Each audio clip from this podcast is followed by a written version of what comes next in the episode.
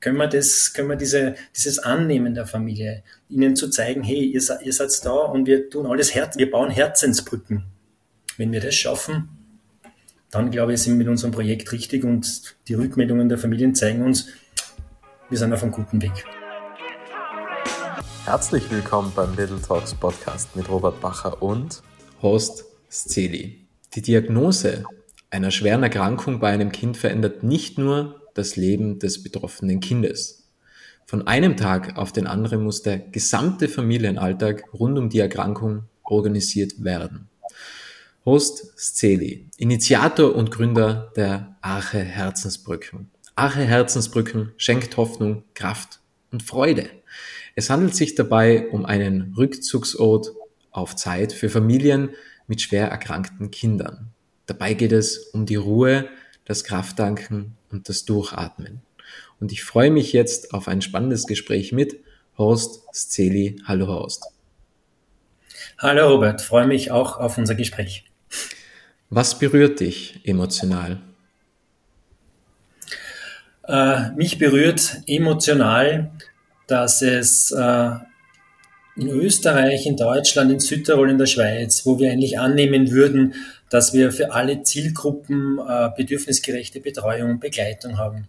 Dass es doch äh, leider Gottes im deutschsprachigen Raum kaum Einrichtungen gibt für Familien, in denen ein oder, schwere, ein oder mehrere Kinder schwer oder unheilbar erkrankt sind. Äh, und dass diese Familien fast alle noch zu Hause ihr Dasein fristen, schauen, dass sie irgendwie über die Runden kommen und einfach mit ihren Kräften am Ende sind und kaum Auszeiten ermöglicht bekommen das betrifft, betrifft mich, berührt mich und das ist auch ein Grund, äh, warum ich 2012 unseren Verein und dann auch Ache Herzensbrücken gegründet habe. Was war der Wendepunkt, dass du gesagt hast, ich gründe jetzt die Ache Herzensbrücken? Also ich muss einmal dem vorausschicken, dass ich jetzt kein betroffener Papa bin. Das heißt, ich habe zwei gesunde Kinder, äh, aber ein sehr, sehr guter Freund meines Sohnes äh, hat einen ganz schweren Unfall gehabt, 2011, äh, mit langen Klinikaufenthalten, mit Intensivstation auf der, auf der Kinderklinik, äh, mit ganz äh, viel epileptischen Anfällen in Folge, Tag und Nacht. Und wir haben einmal gesehen, was heißt das für so eine Familie, wenn äh, so ein Schicksalsschlag von einem Tag auf den anderen passiert. Und ähm, Viele dieser Familien, das erfahren wir auch jetzt immer wieder, äh, wechseln sich einfach äh, Tag und Nacht in der Pflege ab. Meistens gibt die Mama den Job auf, das heißt, das ist einmal finanziell eine ganz große Anspannung, weil nur mehr einer verdient. Dann kommen aber ganz viele Ausgaben dazu.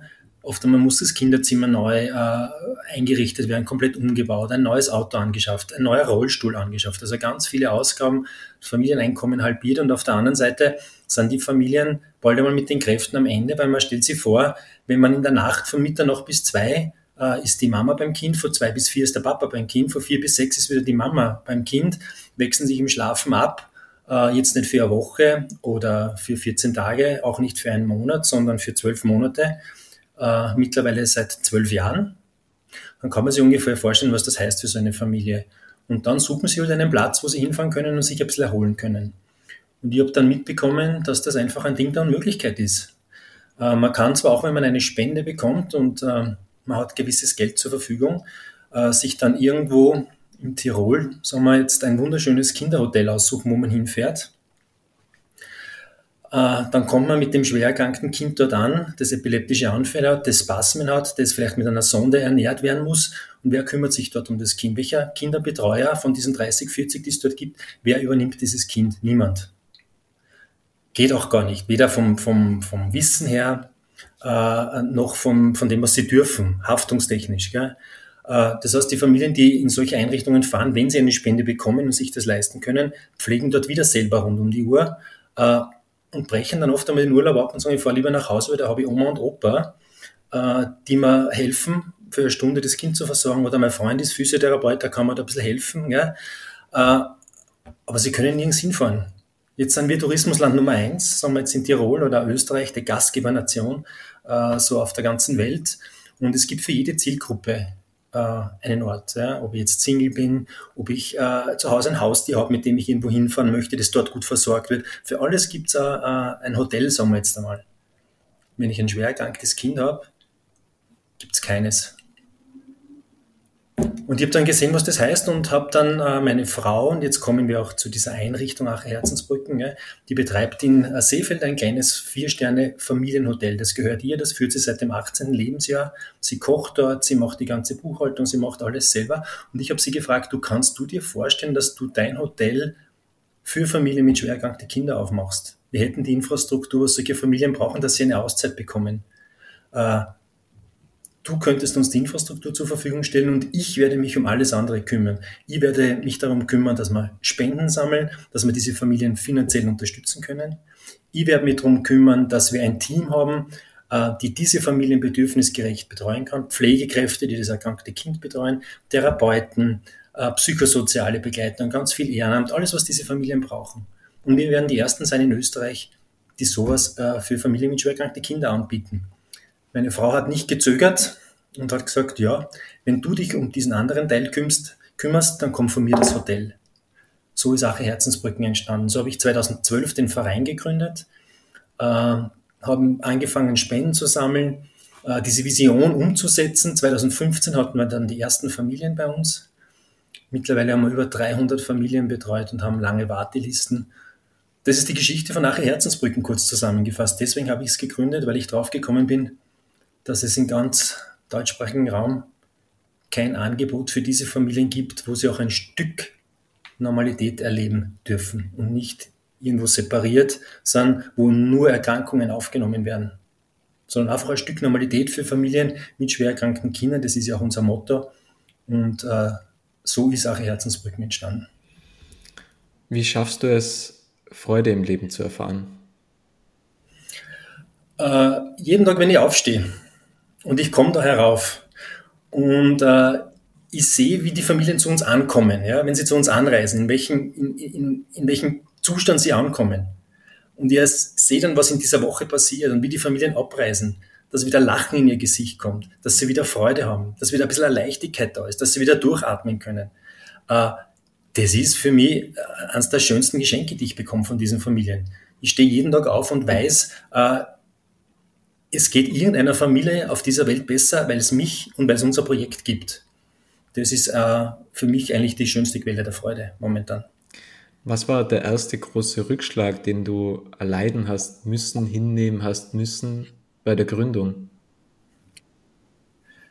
Ja, da waren viele Rückschläge am Anfang. Wenn man eine Vision im Kopf hat und wenn man etwas schafft, das es noch nicht gibt, dann ist überall, wo man hinkommt, hört man, vorher keine Ahnung, das, was sie machen, das gibt's ja nicht. Brauchen wir das? Ist der Bedarf überhaupt da? Und kann ich mir das schon anschauen? Ja, wir leben von Spenden. Und wenn du nur eine Vision im Kopf hast und sagst, das würde ich gerne machen, und der Unternehmen sagt, ma, wo ist denn das? Und können wir uns das anschauen? Wie viele Familien haben sie schon betreut? Und was machen sie denn dort oben? Können wir vorbeikommen? Und du sagst, na, das ist eine Vision, die würde ich gerne umsetzen, weil es das ganz dringend braucht. Und jeder sagt dann, ja, dann kommen sie wieder, wenn sie es umgesetzt haben. Äh, das waren die schwierigsten Zeiten, da waren ganz viele Rückschläge. Und deswegen hat es auch von 2012, der Vereingründung, bis 2015 gedauert, bis wir die ersten Familien bei uns hatten, bis wir mal einen Grundstock an Spenden gesammelt haben, wo wir noch nichts vorzeigen konnten. Äh, da waren sehr viele Rückschläge, das war die schwierigste Zeit von Ache Herzensbrücken. Und seitdem gibt es eigentlich ganz wenig Rückschläge, seitdem haben wir viel Zuspruch, Seitdem ist es natürlich wesentlich leichter, weil wir viele Dinge vorzeigen können. Und ähm, auf die Frage, brauchen wir das in Österreich? Äh, ja, da habe ich eine ganz eine einfache Antwort so gekommen, so auf, schauen Sie sich das an. Wir haben 54 Familien auf einer Warteliste, also ich glaube schon, dass wir das brauchen. Ja. Ich finde das spannend, was du sagst, dass jetzt zum Beispiel Unternehmen Spenden ablehnen und sagen, komm nochmals, wenn du es hast, weil ja eigentlich die UnternehmerInnen auch einen visionären Geist in sich tragen. Und die waren ja auch an irgendeinem Punkt, wo sie gesagt haben, ich habe eine Idee, ich habe eine Vision und ich muss irgendwie dafür sorgen, dass diese Vision in die Realität kommt, weil es gibt ja eigentlich in unserem Leben gibt es ein Projekt immer zweimal. Zuerst geistig und dann visuell in der Realität. Und das finde ich ganz interessant, dass du mit solchen Rückschlägen konfrontiert warst. Du musst jetzt die Frage nicht beantworten, wer war der erste große Spender oder wer ist, welches Unternehmen hat dich besonders gefördert oder hat das besonders ermöglicht? Das ist ja, ich, ich, beantworte die Frage, weil mir die auch oft gestellt wurde und sie falsch äh, oder oft einmal, wie Sie sagen, die Antwort ist oft einmal missverstanden worden oder ist so nicht gesehen worden. Die größte Unterstützung in den ersten Jahren war meine Frau. Die hat in den ersten drei Jahren zu dem Projekt, ist zu dem Projekt gestanden und die hat äh, dadurch, dass sie die Zimmer zur Verfügung stellt, gell, die hat die, die, die ersten Jahre noch jetzt noch äh, zwischen 20, 30, 40.000 Euro jedes Jahr in dieses Projekt hineinbezahlt. Es gibt kein anderes Unternehmen, das so viel in das Projekt hineinbezahlt hat wie meine Frau. Ja, das war immer die größte Unterstützerin. Äh, und jetzt andere Unternehmen, äh, da gibt es viele, die mit ganz kleinen Beträgen angefangen haben. Äh, aber die dabei waren, auch wie es nur eine Vision war. Und das rechne ich diesen Unternehmen sehr hoch an. Und ich bin ganz bei dir, Robert. Gell? Natürlich hat jeder Unternehmen eine Vision im Kopf, aber es wird auch vielen Unternehmen so gehen in dieser Visions, in dieser Phase der Umsetzung, dass das die schwierigste Zeit ist.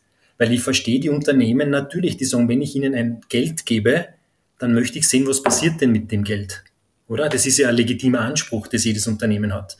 Und wenn ich dann noch nicht vorzeigen kann, was mit dem Geld passiert, sondern es kommt jetzt zweimal auf ein Konto und vielleicht im ersten Jahr passiert nichts, im zweiten Jahr passiert auch nichts, dann sagen die, na, boah, was macht der mit dem Geld? Also darum verstehe ich auch das. Gell? Äh, aber wie gesagt, das war sicher die größte Unterstützung, war das meine Frau, dass sie immer daran geglaubt hat und dass sie auch in dieser Zeit, wo wir dann wenig Geld zur Verfügung hatten und trotzdem Pflegekräfte gebraucht haben und trotzdem Therapeuten gebraucht haben und trotzdem die Unterkunft und alles diesen Familien zur Verfügung stehen mussten, dass sie gesagt hat, ja, das bekommst du von mir. Gell? Also diese das Unterkunft, da kümmere dich einmal nicht darum, das, äh, das bringe ich in das Projekt ein. Gell? Das war zu dieser Zeit die größte Unterstützung. Gab es einmal einen Moment in der Anfangsphase, wo du gesagt hast, ich gebe jetzt auf, jetzt ist es vorbei, ich mag nicht mehr? Nein, das hat es nie gegeben. Äh, das war eine Vision in meinem Kopf, die ich nie hinterfragt habe. Ja, mir ist dieses Projekt unter Anführungszeichen, wie sagt man da, passiert. Ja, also es passiert ja nichts zufällig im Leben. Das Projekt ist in mein Leben gekommen, äh, weil es irgendwie auch mein Lehrmeister ist und das wird schon meine Aufgabe sein. Ja, und ich habe das nie hinterfragt. Ja, das war immer, ich habe gewusst, das braucht's und ich habe gewusst, das wird kommen. Äh, und ich habe von Anfang an auch äh, gleich einmal ein gutes Team, also ein, ein Kernteam um mich gehabt, äh, von unserer fachlichen Koordinatorin, von der Frau Baraja, äh, von unserem Vorstand, der mit, mit dem Verein gegründet hat, die eigentlich gesagt haben, hey, wir glauben an das. Wir sind dahinter, wir bauen das gemeinsam mit dir auf. Gell? Und das hat mir eigentlich immer die Kraft gegeben, weiterzumachen. Ist das ein Ratschlag, den du allen mitgeben würdest, einfach zu sagen, wenn eine Vision zu dir kommt, das nie zu hinterfragen, einfach weitermachen, jeden Tag, jede Minute aufs Neue? Äh, ich denke, äh, man muss gut in sich hineinhören. Ähm, aber es gibt solche Momente im Leben, glaube ich, wo, wo dir solche Dinge passieren oder, oder wo, du diese, wo du diese Möglichkeit bekommst, so etwas umzusetzen. Und wenn du spürst, das ist dein Weg, äh, dann würde ich es nicht hinterfragen, ja. Dann würde ich ihn gehen. Gibt es die Möglichkeit, Ache Herzensbrücken in weiteren Hotels zu implementieren? Wie viel Aufwand das wäre das? Frage, genau, das ist eine Frage, die ich sehr äh, oft gestellt bekomme. Äh, meine Antwort ist aus der jetzigen Situation heraus, gell? so wie ich es jetzt sehe, glaube ich eher nicht. Äh, wir haben jetzt mittlerweile, also 2015 begonnen, wir sind jetzt im neunten Jahr wenn ich vier Familien, wir betreuen maximal vier Familien gleichzeitig mit schwer erkrankten Kindern. Das heißt, wir brauchen jeden Tag also vier Pflegekräfte da, weil jedes Kind eins zu eins betreut wird, weil die Kinder so schwer erkrankt sind. Ja. Das heißt, ich habe mittlerweile ein Team von Therapeuten, von psychosozialer Begleitung, von Ehrenamt, von Pflegekräften, ein Netzwerk von über 100 Leuten, auf das ich zugreifen kann. Das brauche ich aber auch. Und das hat es aber gebraucht, neun Jahre, bis ich dieses Netzwerk aufbaue. Ich kann nicht das Projekt starten in einem anderen Hotel, weil das Netzwerk, das ich jetzt habe, brauche ich für mein Projekt hier, für diese Wochen. Das heißt, ich müsste das Projekt, also ich müsste dieses Netzwerk von 100 Leuten in einem anderen Hotel aufbauen und dann wieder. Dann müsste dieser Hotelier oder wer auch immer das macht oder welcher immer Verein, müsste Spenden sammeln. ja, müsste sich das Vertrauen aufbauen bei dieser Community, bei den Familien, dass sie kommen, weil sie wissen, sie werden da optimal betreut. Du musst dir das Vertrauen aufbauen dieser Familien. Ja. Du musst dir eine, eine gewisse äh, einen gewissen Ruf erarbeiten. Ja. Das, du arbeitest mit hochsensiblen äh, Kindern, die, äh, so wie wir sie mittlerweile betreuen, 80, 90 Prozent nur palliativ erkrankte Kinder sind, unheilbar erkrankte Kinder, äh, wo, die, wo die, die Eltern nicht das Kind automatisch abgeben, nur weil eine Pflegekraft da ist. Also das musst du dir alles erarbeiten. Gell? Das dauert sehr lange, dieses Vertrauen aufbauen. Und deswegen denke ich mir, ähm, die Frage ist ja auch oft, dass sie mir sagen, du mit deinem Know-how und mit dem Team, was du hast, äh, mach das doch in einem zweiten Hotel, oder? Und dann sage ich, lieber mache ich es in dem Hotel über das ganze Jahr. Also ich baue die Wochen aus, und ich nehme vielleicht auch noch junge Erwachsene dazu, äh, schwer erkrankte junge Erwachsene, baue die Infrastruktur noch bedürfnisgerechter aus und habe dann einen Ort in Österreich zumindestens, äh, wo diese Familien hinkommen können. Also ich habe verteilt lauter Kleine, die das aber nie bewältigen können. Ja. Das heißt, es geht um die Stärke, nicht um die Größe. Für mich geht es nur um die Qualität und nicht um die Quantität. Ja? Also das ist, wir, wir äh, das, was die Familien uns rückmelden, wenn sie zu uns kommen, ist, dass sie, dass sie uns sagen, diese Art der Betreuung, die ihr macht, eine Eins zu eins in der Pflege, eine Eins zu eins vom Ehrenamt für das gesunde Geschwisterkind, ja, dass wir immer eine Person haben, die mit uns spricht, wenn wir das wollen. Äh, das haben wir noch nie wo erlebt, dass so viele Leute für uns da sind. Äh, und ich mache das lieber äh, ganz Schritt für Schritt und kann aber diese Qualität aufrechterhalten als dass ich sage, ich nehme noch mehr Familien und ich nehme noch mehr und ich mache zehn Familien gleichzeitig und habe aber dann für keine Familien, für kein Kind mehr Zeit. Gell? Das wird es auch Herzensbrücke nie sein. Also wir wollen immer diese Qualität haben, die vor einer Quantität und vor einer Anzahl der Familien oder vor einer Anzahl der Wochen, die wir ausdehnen. Wenn wir das ausdehnen, wenn wir dieses Personal haben, Schritt für Schritt, dann werden wir das natürlich machen, müssen wir machen, weil wo soll man mit den ganzen Anfragen hin? Aber das, was uns auszeichnet, ist diese individuelle Betreuung auf die Familie abgestimmt, äh, hohe Qualität, ganz viel Zeit für jeden einzelnen Familienangehörigen. Das ist unser Credo und äh, das ist das Wichtigste. Wie würdest du Erfolg definieren? ich habe einen amerikanischen Philosophen, der mich schon sehr lange begleitet, ich glaube, es ist aus dem 18. Jahrhundert, Ralph Waldo Emerson. Und der definiert Erfolg ganz viele Punkte ja, ein Kind in die Welt setzen, einen Baum pflanzen, alles Mögliche. Und er sagt, Erfolg heißt aber auch zu wissen, dass das Leben eines Menschen besser war, weil du gelebt hast. Das heißt nicht, umsonst gelebt zu haben. Das ist für mich Erfolg. Ich bin gespannt, ob du das gewusst hast. Die alten Ägypter hatten ja ein sehr spannendes Bild vom Tod. Wenn die Seelen an die Himmelspforte kamen, wurden den Seelen zwei Fragen gestellt und die Antworten entschieden darüber, ob sie hineingelassen wurden oder nicht. Hast du Freude in deinem Leben erfahren und hast du anderen Freude im Leben gebracht?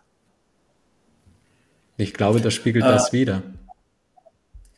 Das spiegelt das wieder und ich möchte es um einen kleinen Punkt erweitern. Ich kenne auch sowas, äh, jetzt nicht die alten Ägypter, vielen Dank also für, die, für dieses Bild. Gell. Es gibt äh, ähm, in Hawaii bei den Hunna-Schamanen so eine ähnliche äh, Idee. Das heißt, wenn die Seelen dann wieder zurückkommen nach dieser Inkarnation und treten vor den Waisenrat, dann schauen sie gemeinsam mit dem Waisenrat auf das Leben zurück. Und dann wird das beurteilt, das Leben, ja, aber nicht, ob du gut oder böse oder was auch immer, sondern nur nach drei Fragen. Hast du, während du dieses Leben gelebt hast, genug gelacht? Hast du genug gelernt? Und hast du genug geliebt? Und wenn du die drei Fragen mit Ja beantworten kannst, dann war es okay dein Leben. Und ich denke, das ist auch so unsere Kriterien, dass man sagt, wenn wir diese Woche mit den Familien haben, äh, trotz all dieser Trauer und dem Schmerz und dem Abschied, der oft da ist bei palliativ erkrankten Kindern, ja, lachen wir genug in den Wochen? Lachen die Familien genug? Geben ihnen die Möglichkeit, dass sie auch Spaß und Freude haben? Lernen wir im Team was? Lernen wir den anderen Menschen kennen? Lernen wir wieder was Neues mit jeder Familie? Ja? Und ist so etwas da wie Liebe? Können wir das, können wir diese, dieses Annehmen der Familie, ihnen zu zeigen, hey, ihr, ihr seid da und wir tun alles Herz, wir bauen Herzensbrücken. Wenn wir das schaffen, dann glaube ich, sind wir mit unserem Projekt richtig und die Rückmeldungen der Familien zeigen uns, wir sind auf einem guten Weg. Was denkst du, ist der Unterschied zwischen gut und exzellent? Weil wenn man deinen Qualitätsanspruch hört, Und wenn du sagst, man muss sich Vertrauen aufbauen, die Qualität muss sehr, sehr gut sein. Also es geht immer um die Qualität, um die Stärke, nie um die Quantität, nie um die Größe.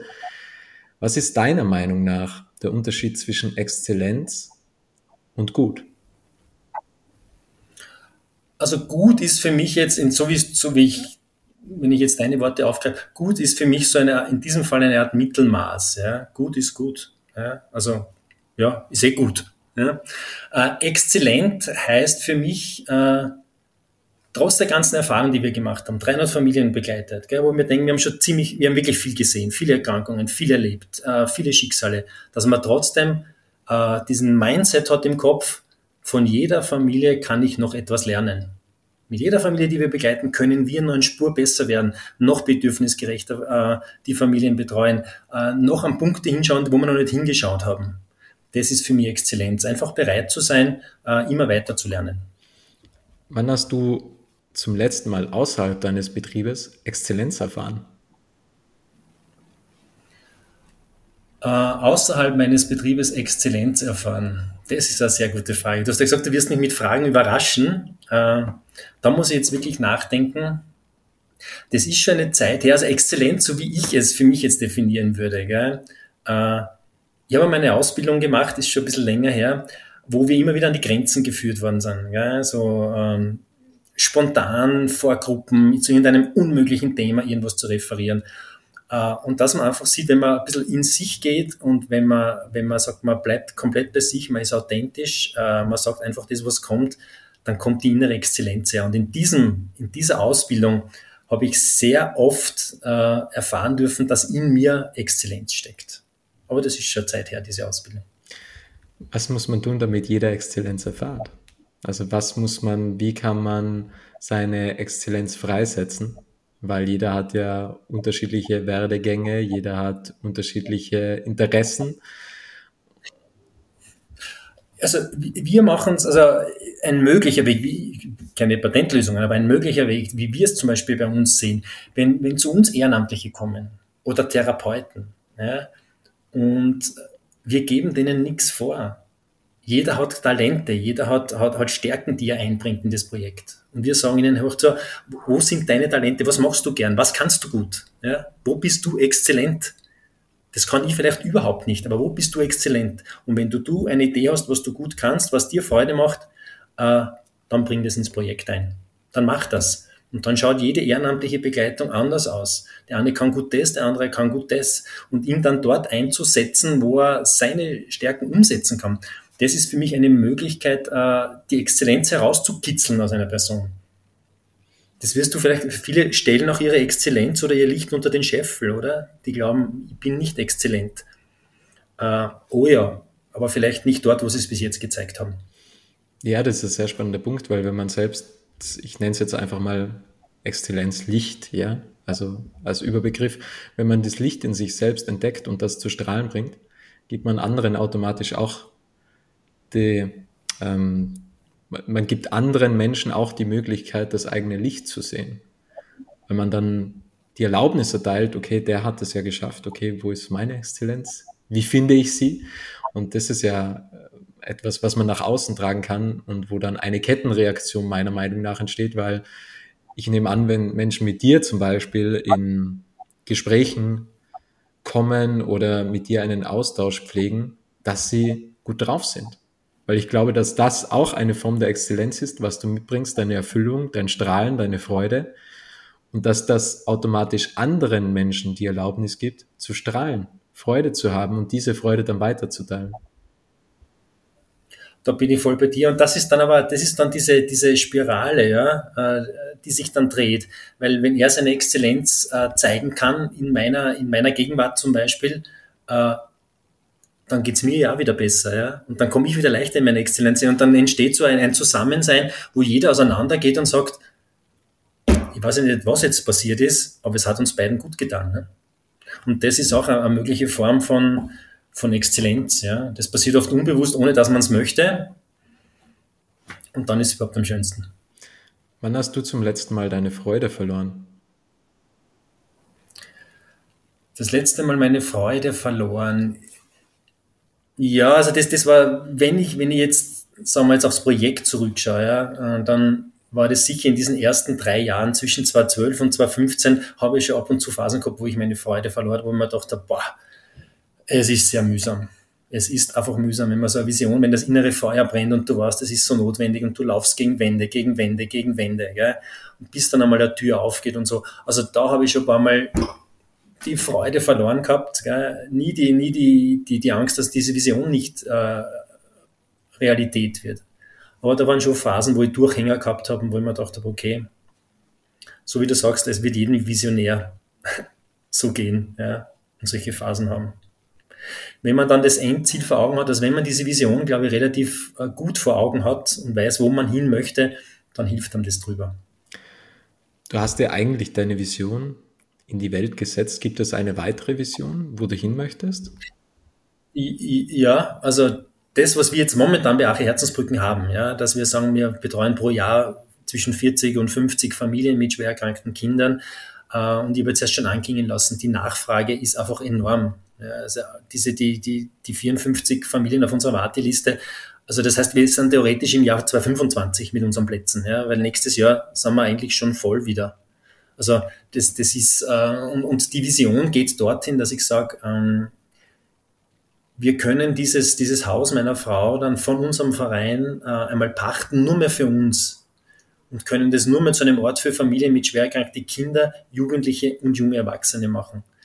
Äh, als einziges Hotel für Familien mit schwer erkrankten Kindern, Jugendliche und junge Erwachsene im ganz deutschsprachigen Raum, dass wir einen ganz Jahresbetrieb daraus machen und dass wir dann einfach von 0 bis 18 bis 23 bis 24 junge Erwachsene halt betreuen können das ist meine Vision. Dort soll Ache Herzensbrücken hingehen. Und da sind wir momentan auf einem Weg dorthin, aber noch lange nicht bei diesem, bei diesem Ziel. Und deswegen ist die Vision noch eine große. Ja. Denkst du, dass es vielleicht Menschen gibt, die du so inspiriert hast, dass sie das selbst umsetzen möchten? Gibt es da schon Anbahnungen in Österreich, dass es weitere, weil du hast vorhin angesprochen, ihr seid das erste und einzige Hotel in Österreich. Gibt es da schon Anbahnungen, dass weitere Hotels sagen, wir wollen das auch. Das, was der Host macht, das wollen wir auch versuchen. Also ich, ich wüsste es von niemandem. Also es gibt sehr, es gibt ganz tolle Einrichtungen auch in Österreich. Es gibt äh, Reha-Kliniken, es gibt Therapiehöfe, es gibt ganz viele, die die Familie mit schwer erkrankten Kindern äh, unterstützen. Gell? Aber das ist ein komplett ein anderer Ansatz noch einmal, weil die Familien, die zu uns kommen, sagen oft einmal, wenn ich in einer in eine Reha-Klinik fahre oder wenn ich in einen Therapiehof fahre mit meinem Kind, äh, wenn wir dort ankommen, dann weiß ich, wir sind keine unter Anführungszeichen normale Familie, weil eine Familie ohne betroffene Kind fährt dort nicht hin. Zu uns kommen die Familien und sagen, wenn ich zu euch fahre, dann fahre ich dorthin, wo auch eine nicht betroffene Familie hinfährt, in ein Hotel und erlebt dort ein Stück Normalität. Ja? Und diesen Ansatz, dass man gesagt hat, dass, dass jemand sagt, ich möchte das auch äh, nicht wieder einen neuen Therapiehof gründen. Ich möchte nicht wieder, was weiß ich, irgendeine eine Einrichtung für, ja, sondern er sagt, ich, ich mache das im Rahmen eines Hotels, einfach diese Normalität, ich tue mir das an, weil das natürlich die größte Herausforderung ist. Ähm, das habe ich bis jetzt noch nicht gehört. Ne? Wie kann man dir Freude bereiten im Leben? Was, was, was kann. Mir kann man. Was, was entzückt dein Herz? Wenn wir schon bei Herzensbrücken sind. Wenn wir schon bei Herzensbrücken sind. Äh, ich beziehe das jetzt immer ein bisschen auf den beruflichen Kontext. Gell? Also auf, äh, wir, wir reden ja über Herzensbrücken.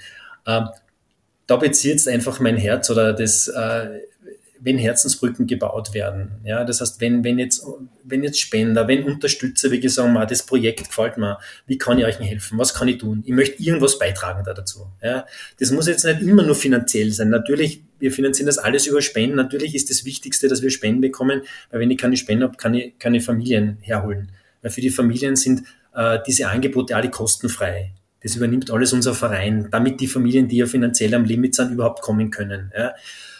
Äh, dann gibt es aber wieder viele, die sagen, hey, ich stelle dir jetzt kein Geld zur Verfügung, aber mein Know-how bekommst du. Ja. Wir haben jetzt zum Beispiel einen neuen Imagefilm über, über Ache Herzensbrücken gedreht. Äh, das hat, haben wir pro bono bekommen von einem Filmemacher. Ja.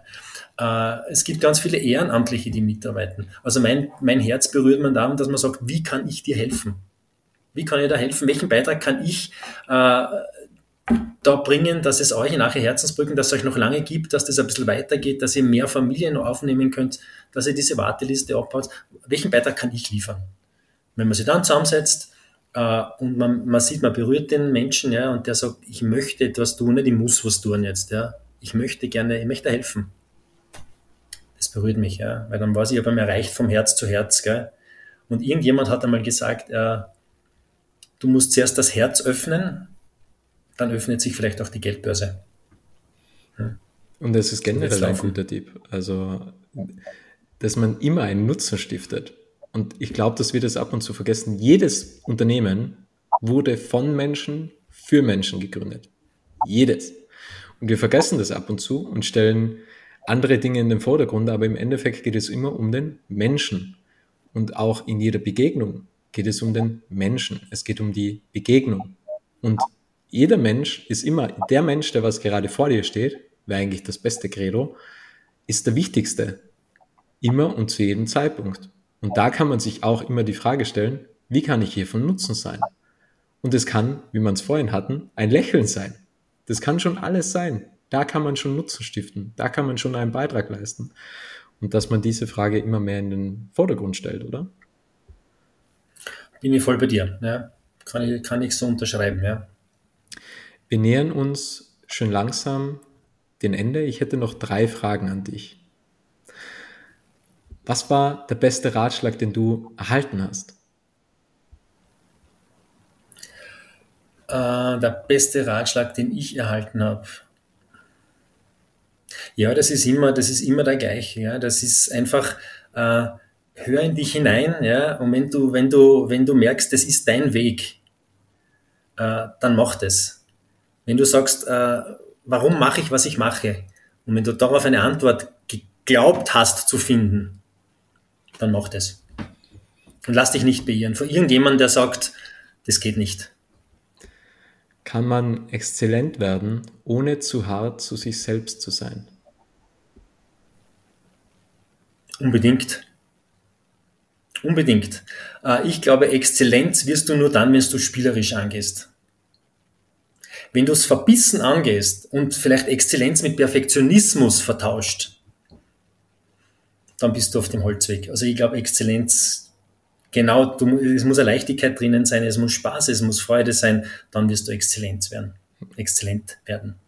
So sind wir auch auf die Welt gekommen, spielerisch. Die Welt ist ein Spielplatz. Genau. Und wenn man da. Wenn wir, das ist ja das Beispiel, oder? Wenn die Kinder äh, noch ein dritten Mal niederfallen aufgeben würden, hätte keiner von uns gehen gelernt. Wir sind halt immer aufgestanden, bis wir es gegangen sind, oder? Also, und das ist das, äh, und es hat dann einen Spaß auch gemacht. Natürlich, wenn wir mal hingefallen sind, haben wir uns verletzt und haben uns vielleicht den Kopf oder die Knie angehauen, aber im Endeffekt sind wir aufgestanden und dann hat es Spaß gemacht, wenn wir gegangen sind. Ne? Hm. Man sagt immer, konnten es alle. Das Leben ist ein Spiegel. Das ist ja auch ein ganz bekannter Spruch und der Spiegel hat keine Entscheidungsfreiheit.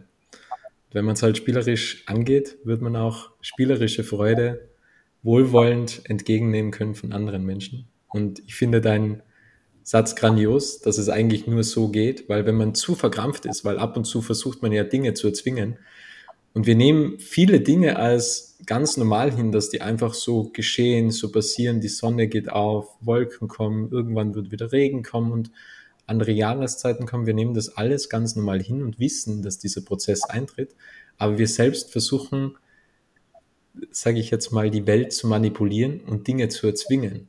Und nur wenn wir Dinge auch hinnehmen, wie du es wahrscheinlich am Anfang gemacht hast bei der Gründung 2012 bis 2015, man kann nicht Dinge erzwingen, man muss sie auch ab und zu hinnehmen. Und diese Akzeptanz zwingt uns dazu, neue Perspektiven einzunehmen. Ha, dieser Weg funktioniert nicht. Wie wäre es, wenn ich einfach mal links gehe, statt rechts oder statt geradeaus?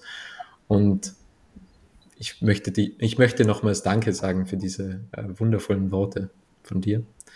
Und ich habe ja noch eine Frage an dich. Es ist immer dieselbe genau, Frage. Genau, Was möchtest du noch sagen, Host? Äh, was ich noch sagen möchte, ich habe es gewusst, es gibt eine Frage, wo ich lange nachdenken muss, gell? oder wo, wo du mich jetzt ein bisschen erwischt hast. Was möchte ich noch sagen? Ähm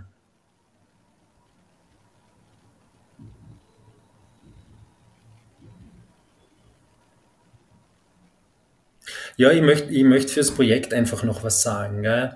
Äh, weil es mir einfach unter, weil das für mich ein riesengroßes Herzensanliegen ist äh, und weil ich die, die, die, den Bedarf sehe, den wir decken. Ja. Äh, mein großer Wunsch oder was ich noch sagen möchte, ist einfach, dass wenn es, wenn das Unternehmen oder wer auch immer das hört, diesen Podcast, ja, und äh, ich es ein, geschafft habe, ihn ein bisschen zu berühren mit den Dingen, wenn er ein bisschen mehr darüber wissen möchte, wenn er sagt, mal, irgendwie würde ich euch da gerne unterstützen, das würde ich noch gern sagen, dann bitte meldet euch ganz unkompliziert bei mir. Ich freue mich über jedes Gespräch, über jeden Austausch. Äh, ich freue mich, was Neues zu hören, neue Leute kennenzulernen und einfach vielleicht durch diese neuen Kontakte einfach ganz neue Wege gehen zu können. Ja. Ich lasse mich immer gerne überraschen im Leben. Dann hält das Leben alles bereit, wenn man sich überraschen lässt. Genau. Entweder ist nichts ein Wunder genau. oder alles, wie Albert Einstein einmal sagte. Genau, und viele, man sagt ja auch, also es passieren so viele Wunder, nur man muss sie auch sehen. Ne?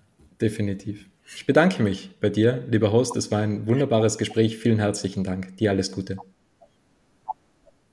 Sehr gerne und ich bedanke mich bei dir, Robert, dass du mir diese Möglichkeit gegeben hast. Schön, dass wir uns kennengelernt haben.